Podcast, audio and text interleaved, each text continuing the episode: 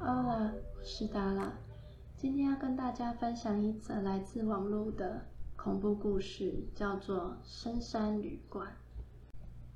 他喜欢一个人旅游，这次他要到深山探险，无奈到山脚的时候已经傍晚了，只好在山下的旅馆先过一夜。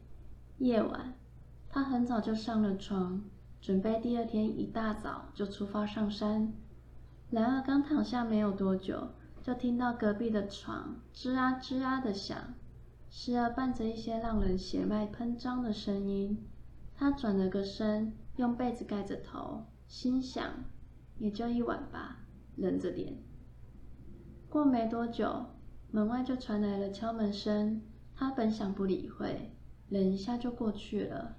不料敲门声持续不断，他实在忍无可忍，气冲冲地奔下床，打开门准备开骂。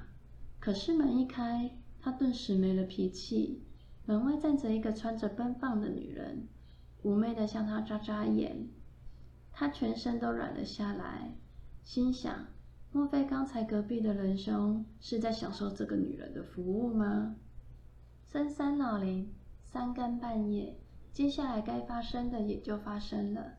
正当他回味着余韵，从激烈运动中恢复过来的时候，眼前的女人突然变了个样，喉咙和嘴巴开了个大窟窿。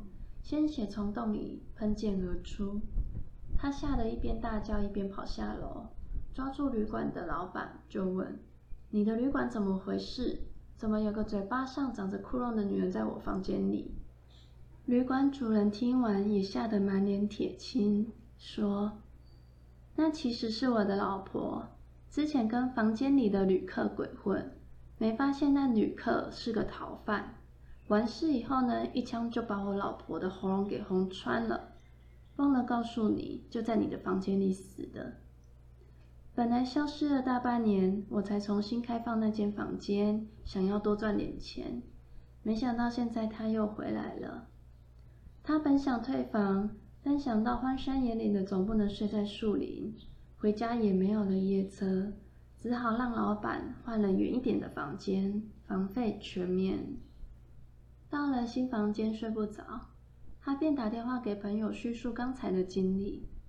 这时隔壁又传来了连绵起伏的声音，他壮起胆，悄悄地走过去，心想不能让其他男人也上了这女鬼的当。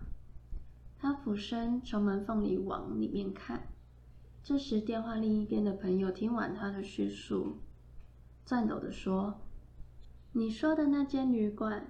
新闻说早就封闭了，里面发生过谋杀案。老板娘发现旅馆老板跟住客鬼混，连开数枪毙了旅馆老板，然后吞枪自杀。你说的那旅馆老板是不是头上？这时候房里的那个男人转过脸，对着门缝外吓呆的他微微一笑，脸上的弹孔缓缓流着黑血。这时。他耳边传来子弹上膛和喉头鲜血喷溅的声音。以上就是今天的网络故事小品，下次见，拜拜。